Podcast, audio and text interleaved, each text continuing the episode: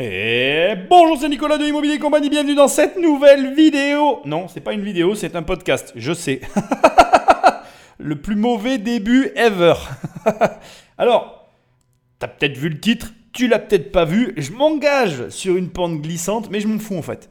Parce que c'est vrai, à un moment donné, euh, j'ai déjà entendu des expressions euh, sur ce sujet-là.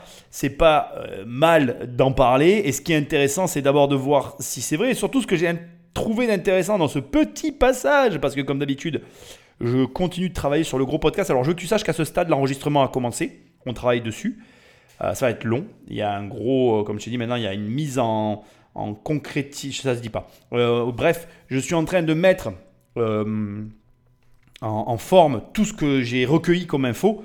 Donc il va falloir que tu patientes le temps que la production se fasse. Pour moi, c'est très dur parce que de semaine en semaine, comme je travaille sur un podcast, j'ai envie de sortir ce podcast et je dois trouver des sujets.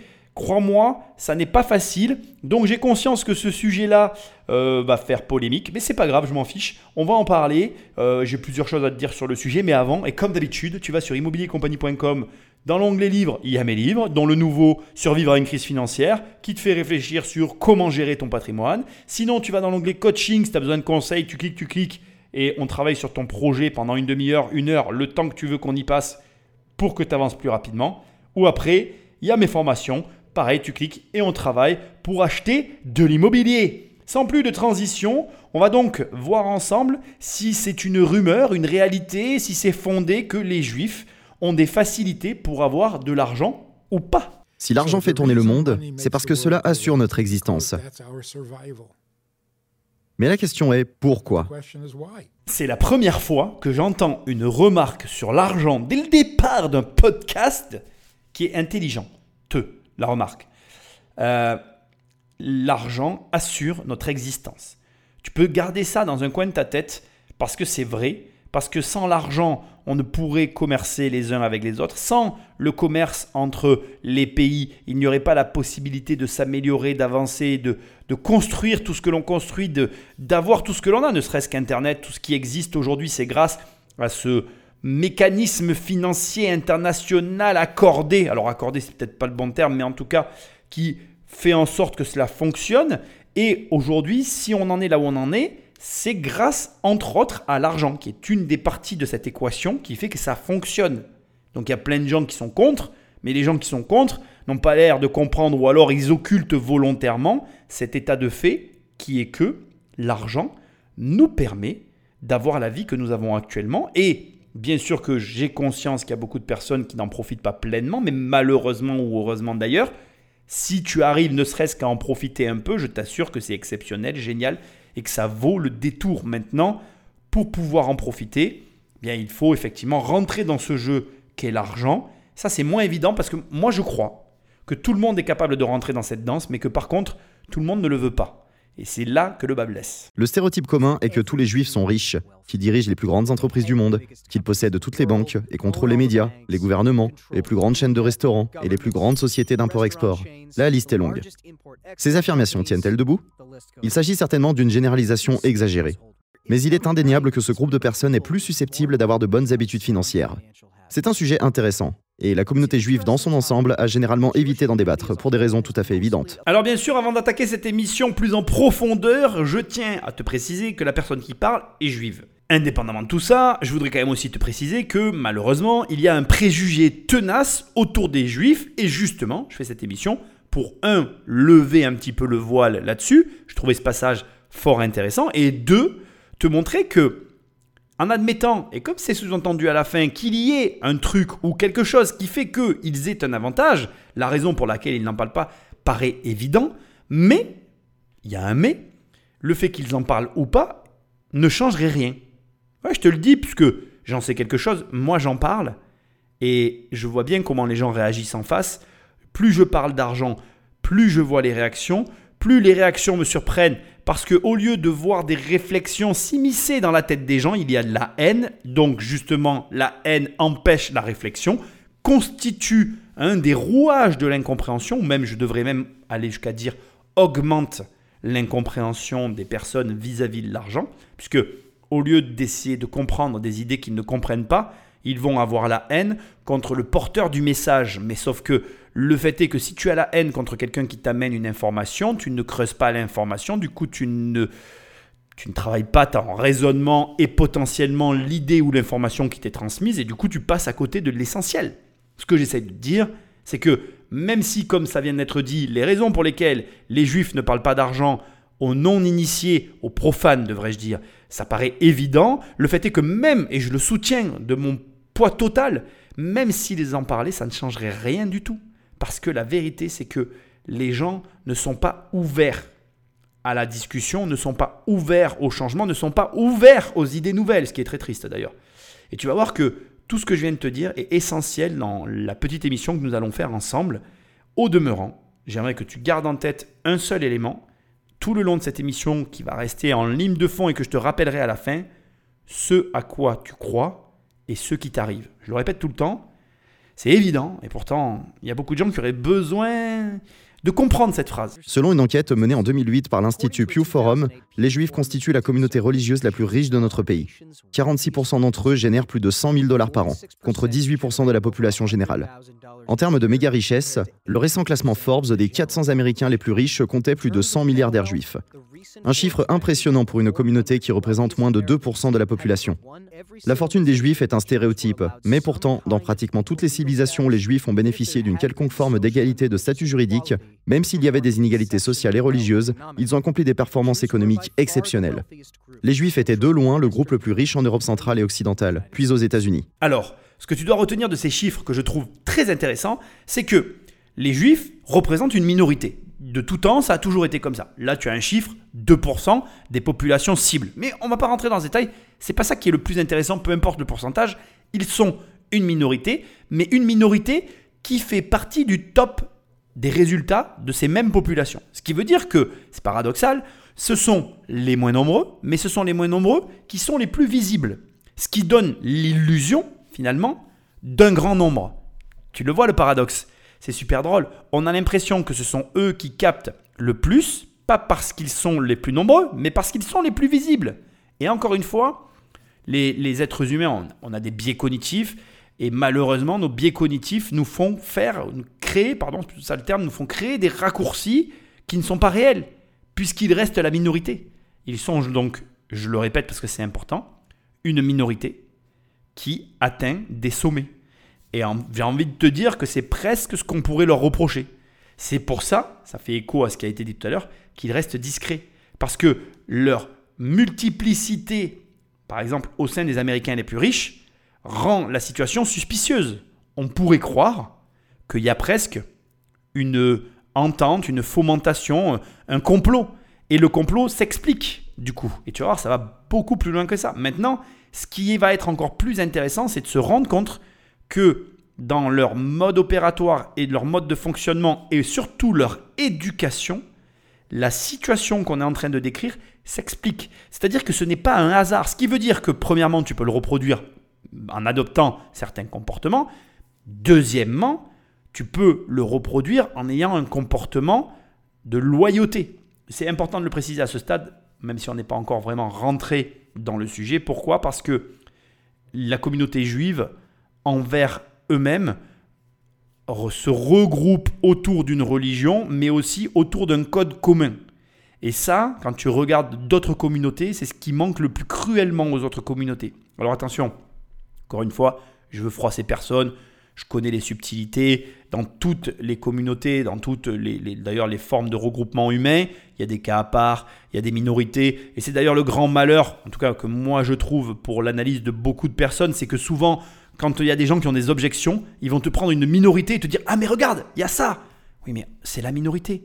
Donc, bien évidemment que chez les juifs, tu vas avoir des personnes qui vont entre guillemets mal se comporter, tu vas retrouver euh, chez les chrétiens des personnes qui vont mal se comporter, chez les musulmans qui vont mal se comporter, et de la même manière, je dois aussi le préciser, c'est important, parfois, dans certaines communautés, il arrive que la minorité de ceux qui se comportent le plus mal sont ceux qui se font le plus voir, et que la communauté entière se voit coller une étiquette pour une minorité qui, entre guillemets, pardonne-moi l'expression, mais fout le bordel.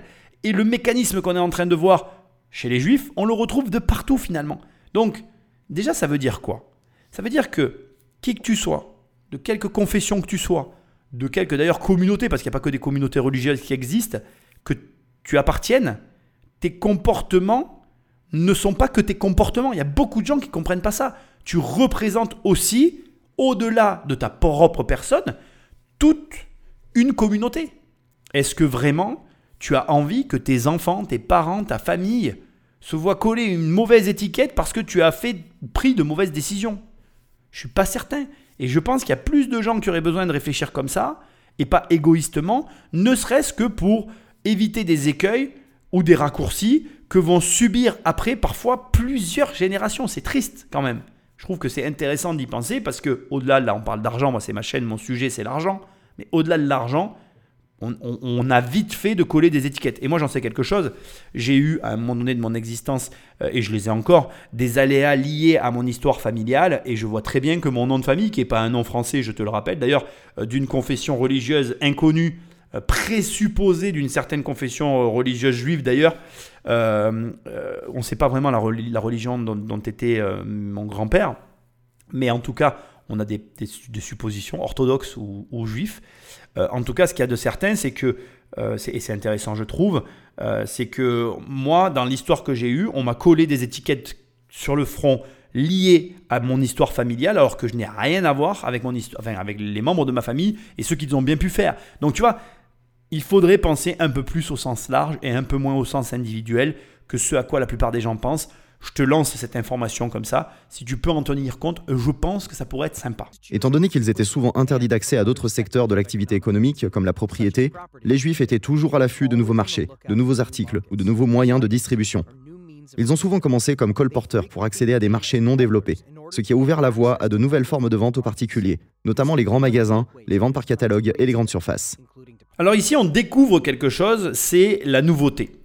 La nouveauté qui apporte finalement son lot de, gains qui sont liés au fait que tu vas être le premier sur un marché. Je l'explique dans mon livre Devenir riche sans argent, la prime au premier, c'est quelque chose qui existe réellement.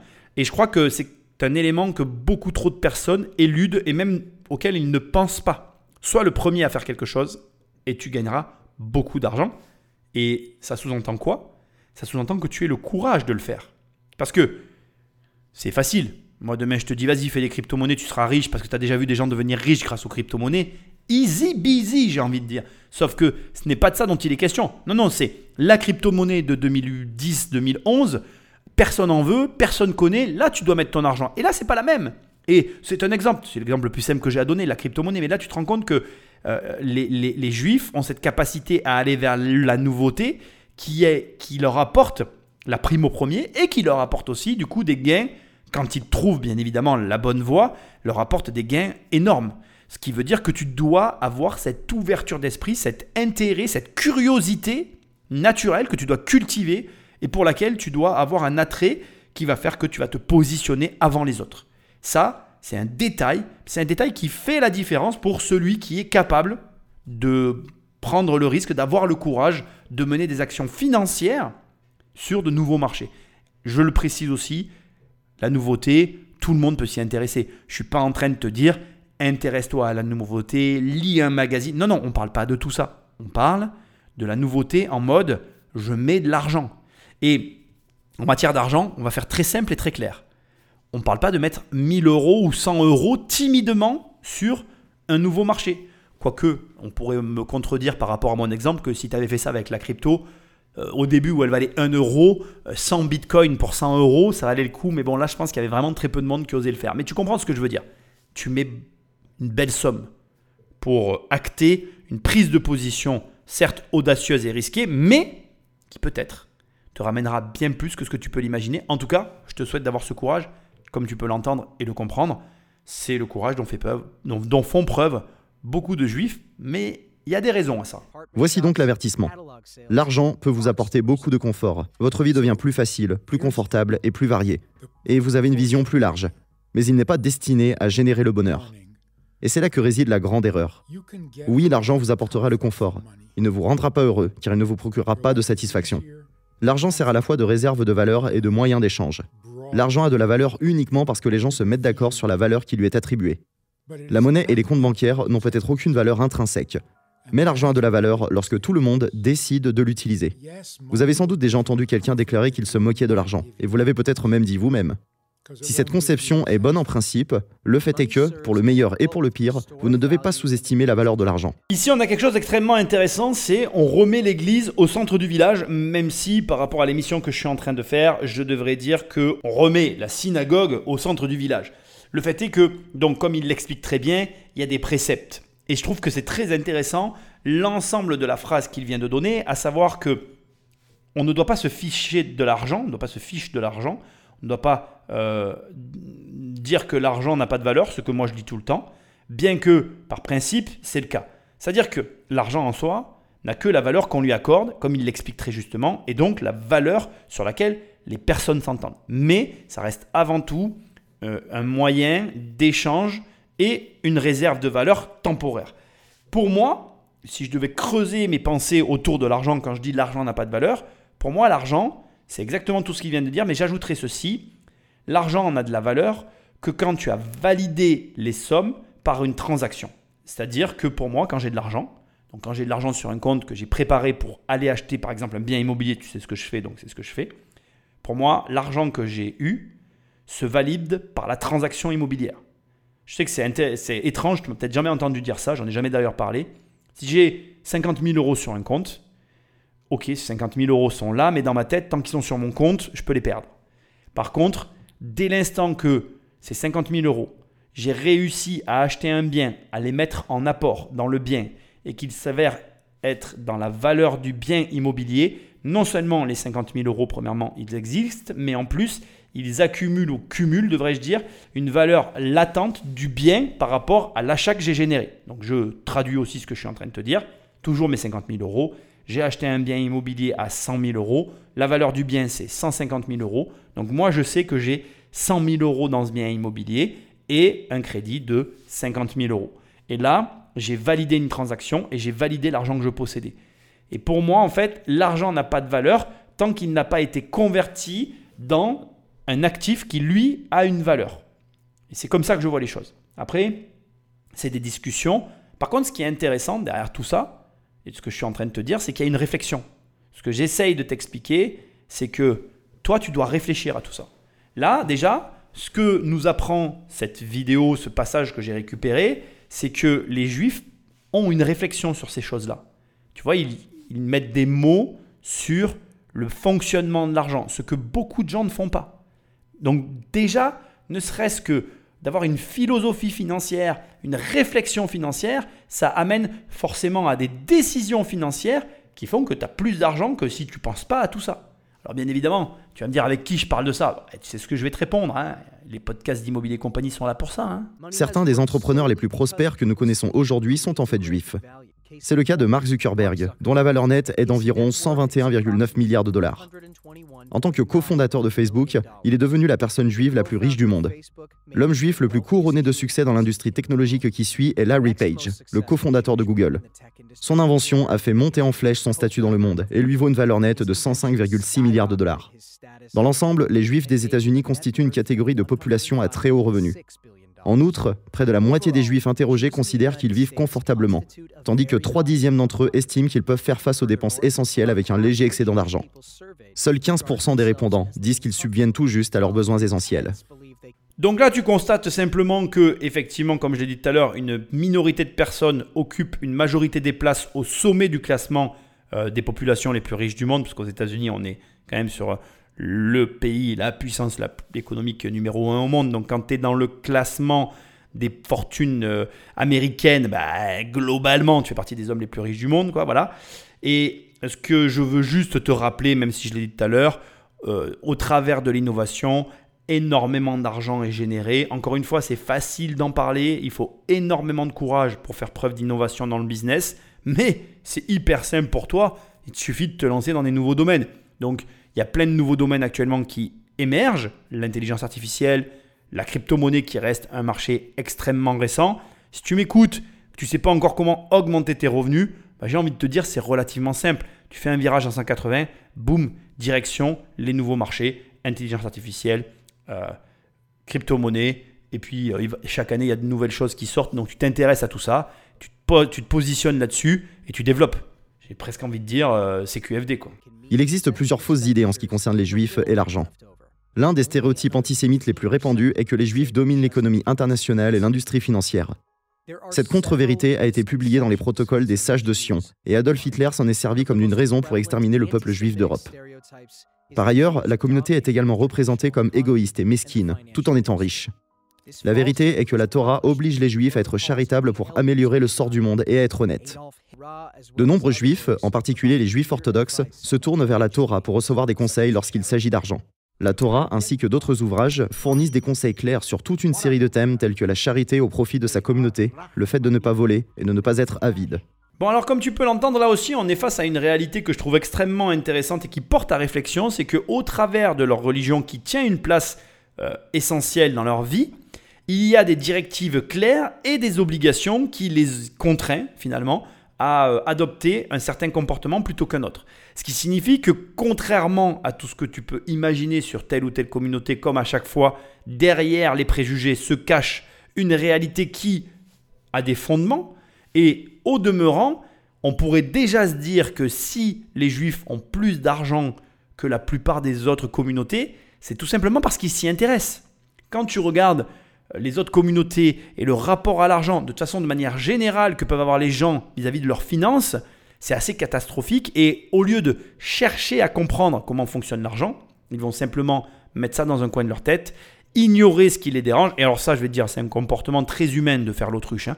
Les, tous les êtres humains, moi y compris, on partage tous ce trait de caractère. Quand quelque chose nous agace, qu'on n'a vraiment pas envie de s'en occuper, on s'en détourne et très souvent, je suis désolé de te le dire, alors sauf quand on laisse euh, s'envenimer les choses, mais très souvent, quand on règle les problèmes immédiatement ou quand on s'en occupe rapidement ou qu'on s'y confronte, qu'on essaye de régler les choses qui nous dérangent, généralement ça se règle facilement et on est même désemparé et on se dit même parfois mais pourquoi je ne l'ai pas fait avant, c'était pas si terrible. Et l'argent c'est un peu la même chose. En fait, le fait est que l'argent demande des efforts sur la durée, ça c'est certain, mais le fait est aussi, il faut quand même le dire, c'est pas aussi terrible que ce qu'on imagine. Quand on en comprend les grands principes et surtout qu'on les applique, on se rend compte que tout le monde peut gagner de l'argent et dans ces cas-là, on se dit bah en fait, tout le reste, c'était soit des excuses que je me trouvais pour ne pas agir et ne pas avoir ces résultats, soit c'est de la connerie pure et simple. Et il y en a beaucoup des gens cons parce qu'en plus ils se reproduisent ces gens-là dans leurs conneries parce que c'est ça le plus grave, surtout vis-à-vis -vis de l'argent, c'est-à-dire que je te l'ai dit tout à l'heure et ça va revenir en ligne de fond tout le long de cette émission, mais ce à quoi tu crois, c'est ce qui t'arrive, mais ça va plus loin que ça. C'est que ce à quoi tu crois, c'est ce que tu finis par faire croire à tes enfants, et eux, ils y croient aussi, les pauvres. Et du coup, à l'arrivée, sans jeu mauvais jeu de mots, hein, j'ai dit les pauvres, mais à l'arrivée, ils, le finissent, pauvres. Tu m'as compris. C'était peut-être un mauvais jeu de mots. mais bon, tu vois où je veux en venir. L'idée derrière tout ça, c'est juste de dire que, comme je l'ai dit tout à l'heure, tu vas, ton impact en tant qu'individu va souvent au-delà de ce que tu peux imaginer. Et la preuve en est, ce que je suis en train de te dire, tu as un impact sur ta communauté, mais tu as un impact sur ta famille. Est-ce que tu as vraiment envie d'être le vieux monsieur aigri du fond de la pièce qui fait que râler, qui est jamais content et qui en plus n'a pas une thune? Tout ça parce que tu n'as pas écouté, tu n'as pas voulu faire tes devoirs, tu n'as pas travaillé. Enfin bref, tout ce que tu dis à tes gosses qu'ils ne font jamais, qui t'énervent, mais que toi-même tu fais pas dans ta vie au niveau de tes finances. Tu la vois l'ironie? Donc il y a un moment donné, on peut dire ce qu'on a envie, on est face à une culture, même si c'est une religion, je vais aussi parler d'une culture où il y a une curiosité qui est, euh, on va dire, euh, mis en avant et fortement sollicité, fortement euh, conseillé par la communauté, mais en plus religieusement et culturellement un attrait et un intérêt pour la compréhension et le travail sur les finances. Donc j'ai envie de te dire, quand tu bosses sur un sujet, que tu essayes de le comprendre et que tu fais tout pour qu'il se passe des choses dans ta vie d'un point de vue de ce sujet-là, généralement, hein, tu as des bons résultats. Je veux dire, il n'y a rien de magique. Il existe trois caractéristiques du peuple juif. Vous pouvez les identifier ainsi. Quelles sont ces caractéristiques? Ils ont de la compassion. Ils ont de la compassion pour ceux qui souffrent. Ils partagent leur peine. Faire don de la tzedaka ou de la charité est une mitzvah ou un devoir essentiel que beaucoup de juifs suivent. Chaque juif, quelle que soit sa situation financière, est tenu de verser 10% de ses revenus aux pauvres. S'ils ne sont pas en mesure d'effectuer ce versement, le volontariat et le fait de faire quelque chose de bénéfique pour les autres peuvent également compter comme des actes charitables. Beaucoup de gens gardent leur petite monnaie ou leurs espèces dans une boîte personnelle de Tzedaka, qui fonctionne comme une tirelire. Lorsque la boîte est pleine, ils en font don à une œuvre de bienfaisance. Il peut s'agir d'une banque alimentaire ou d'un établissement de soins pour personnes âgées. Le don final est généralement remis sous la forme d'un chèque. On trouve également des boîtes à tzedaka dans les épiceries cachères et autres commerces juifs, ce qui permet aux clients de faire aisément leurs dons aux pauvres. Les juifs ne sont pas tenus de faire un certain nombre de donations chaque année, bien que la plupart des personnes religieuses fassent des dons de tzedaka avant le Shabbat, qui est le jour de repos. Il est également d'usage de mettre de côté des fonds à des fins caritatives avant les grandes fêtes, comme Yom Kippour. L'argent est essentiel dans la communauté juive, car il permet aux juifs de préserver leur mode de vie religieux et culturel tout en transmettant les traditions aux générations futures. D'une certaine manière, ils doivent gagner beaucoup d'argent pour maintenir ce mode de vie. Prenons par exemple le coût de la nourriture cachère. Des études montrent que le coût de la nourriture cachère dépasse celui de la nourriture non cachère, et ce n'est pas un petit écart. L'augmentation varie de 20 à 50% Les dépenses supplémentaires sont liées à la transformation et à la préparation de la viande, des produits laitiers et des légumes. On comprend donc pourquoi il est peut-être nécessaire pour eux de gagner des revenus importants et pourquoi ils sont aussi fortement encouragés à faire des dons et à aider leur communauté. On va s'arrêter là et on va traiter ces deux points que je trouve extrêmement intéressants. Le premier point, c'est la charité qui tient une place importante et une obligation, enfin fortement conseillée, parce que je ne pense pas que ce soit une obligation, je ne le sais pas et ce n'est pas mon sujet que de traiter des religions. Ici, mon but, c'est juste de te montrer, euh, voilà, comment, euh, par exemple, ce préjugé cache finalement une vérité à laquelle peu de gens veulent se confronter. Bref, le fait est que on leur dit tu dois donner 10% de tes revenus. Euh, tu prends quelqu'un qui gagne 1000 euros par mois en France, il doit déjà donner 10% de ses revenus. Il comprend très rapidement qu'il y a un problème. Quand tu rajoutes à ça le fait que la nourriture coûte plus cher que la, nourriture normale, tu prends toujours cette même personne qui va avoir une, augmentation de ses coûts de vie de 20% et une obligation de don de 10%. Donc finalement, ça lui fait une augmentation globale. On va redire à 30 par rapport au calcul que je viens de donner, mais mes calculs ne sont pas précis volontairement. Mon but, c'est pas d'être précis. Mon but, c'est de te montrer une logique. Et ce que je trouve intéressant dans ce que je suis en train de te dire, c'est que le gars, il n'a pas commencé à travailler, la personne de cette confession n'a pas commencé à travailler, que déjà, il a des surcoûts liés à, sa situation religieuse. Donc automatiquement, il comprend qu'il ne peut pas gagner comme tout le monde. Il ne peut pas. Et ça veut dire quoi? Qu'est-ce qui est intéressant pour toi? Qu'est-ce que tu peux tirer de ce que je viens de dire? Eh ben, En fait, tu peux t'imposer ces contraintes. Oui, tu peux t'imposer ces mêmes contraintes. Tu peux aller acheter ta nourriture dans le magasin le plus cher de la ville. Si tu as envie de payer la nourriture plus chère, c'est pas vraiment un problème. Et tu peux de l'autre côté t'obliger à faire de la charité sur tes revenus, ce qui va les réduire et ce qui va te mettre dans une position de difficulté qui va te contraindre, qui va t'obliger à réfléchir différemment si tu veux avoir une vie normale. Donc, j'ai envie de juste te poser cette question, t'attends quoi pour le faire? Et ne commence pas à me dire euh, ou à discutailler dans ta tête là, hein, je te vois en fait. Pas de discussion en fait. Qu'est-ce que je t'ai dit juste avant? Le courage et le courage de passer à l'action. Et si tu as ce courage de mettre dans ta vie des actions réelles, concrètes, qui vont changer des choses, ben devine quoi si tu changes des choses? Ben, Il va y avoir des changements dans ta vie. Et normalement, si tu es là à m'écouter, c'est ce que tu veux. Donc, t'attends quoi? Mais outre la nécessité de maintenir un certain niveau de vie, leur succès est essentiellement dû à leur connaissance. Les Juifs sont le groupe religieux le plus éduqué. En 2016, le Pew Center a publié une étude mentionnant le peuple juif comme le groupe religieux le plus éduqué au monde. En moyenne, les enfants juifs reçoivent 13,4 années de scolarité. Et lorsqu'il s'agit de diplômes post-secondaires, ils détiennent 61% des qualifications. Le deuxième groupe religieux le plus éduqué est celui des chrétiens. Mais par rapport aux juifs, qui reçoivent 13,4 années de scolarité, les chrétiens totalisent en moyenne 9,3 années de scolarité. Des qualifications élevées conduisent évidemment à de meilleurs emplois, bien rémunérés. En plus de cela, la notion de valeur de l'argent leur est inculquée dès le plus jeune âge. Les Juifs grandissent en apprenant à gérer l'argent de manière à ce qu'il travaille pour eux. Le livre Sage du Talmud de Mordecai Judovitz vous apprend à gérer votre argent et à le diversifier, c'est-à-dire répartir vos investissements de manière à ne vous exposer à aucun risque. Il s'agit d'une lecture essentielle pour ceux qui sont prêts à commencer à prendre leur santé financière au sérieux.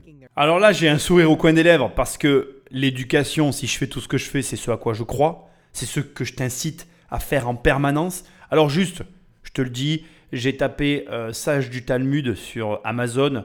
Le livre euh, est en anglais, au cas où tu veuilles le lire. Mais indépendamment de tout ça, euh, quelle est finalement la raison invoquée par l'intéressé qui, depuis tout à l'heure, nous avance quand même pas mal de chiffres que je trouve personnellement extrêmement intéressants C'est l'éducation. l'éducation. C'est l'éducation qui crée la différence, selon lui, entre les personnes les mieux rémunérées et les autres. Et il a raison. À ce stade, j'ai même pas besoin de continuer l'émission en soi.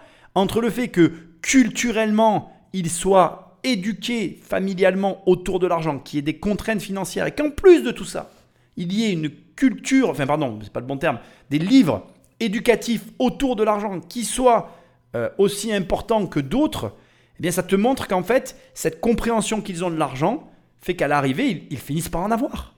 Donc, pareil, tout à l'heure je t'ai dit, c'est facile pour toi de finalement euh, réaugmenter ton niveau de coût de vie. C'est pas très compliqué de l'augmenter son coût de la vie. Tout le monde est capable de le faire. Donc augmente ton coût de ta vie, augmente ta culture financière en achetant des livres et lis des livres. Tu devrais te fixer des objectifs de lecture chaque année. Chaque année, tu devrais te dire, ben, cette année, je lis 4 livres. L'année prochaine, j'en lis 6 ou 8. Et l'année d'après, 10 ou 12 pour arriver à lire un livre par semaine. Parce qu'il y a des gens qui lisent une cinquantaine de livres par an. Est-ce que tu imagines l'écart de réflexion entre les gens qui se frappent 50 euh, livres par an et ceux qui en lisent aucun et qui regardent la télé? Là, pour te donner un chiffre, euh, il y a, donc comme tu le sais, je ne m'en cache pas dans les podcasts, je travaille sur un autre énorme podcast. J'ai lu des bouquins pour ce podcast. Et entre les bouquins que je, lisais, pour le podcast, j'ai lu d'autres livres. Tu vois, là, sur mon bureau, il y a trois livres que j'ai dû lire en trois semaines d'intervalle. Donc peut-être un peu plus, quatre semaines, parce qu'il y en a un que j'ai mis du temps à lire, mais tu m'as compris. Ce que j'essaie de te dire, c'est combien de livres tu lis, quoi. Pose-toi cette question. Et si tu lis pas de livres, arrête de te trouver des excuses. La lecture, ça génère dans ta réflexion et dans ta personne euh, un élément totalement différent que de regarder la télé. Comme d'ailleurs, il faut le reconnaître, hein, quand tu joues aux jeux vidéo, ça sollicite encore d'autres parties de ton cerveau. D'ailleurs, au passage, moi je préfère quelqu'un qui joue aux jeux vidéo parce qu'en fait il va euh, travailler sa coordination, travailler ses réflexes. D'ailleurs, tu, sais qu'à l'armée, dans certains postes, ils vont recruter des joueurs de jeu. Donc il y, a une reconnaissance aujourd'hui aussi des jeux par rapport euh, à la motricité que ça déclenche chez le joueur, qui va avoir des facilités sur certains autres domaines. Tout est bon en fait, dans, même les gens qui regardent la télé. Quelqu'un qui regarde la télé, moi je critique toujours ça, mais on va dire que tu peux regarder la télé et développer ton intelligence. Même si ça m'arrache de le reconnaître, je vais quand même le reconnaître. Il faut pas être comme ça. Tout n'est pas négatif dans la vie. Mais tu vois ce que je veux dire. Les livres, ça débloque quelque chose de différent. Et en plus, non seulement ça fait ton éducation, mais ça t'oblige à réfléchir, à te poser. Et quand il y a plusieurs manières de lire des livres, tu peux lire juste un livre, tu peux lire un livre et prendre des notes, tu peux lire un livre et réfléchir à des concepts. Et moi, je crois, et je te le dis, je t'invite vraiment à prendre en considération que là, on est au cœur du podcast et que pour moi, à ce stade, ce qui crée la différence entre les juifs et les autres, ce qui fait que les juifs y arrivent mieux que les autres, c'est qu'ils étudient plus, mais que en plus, et c'est pas dit, hein, c'est moi qui le dis et qui le déduis, quand tu étudies plus, tu prends goût à au fait d'étudier, aux études.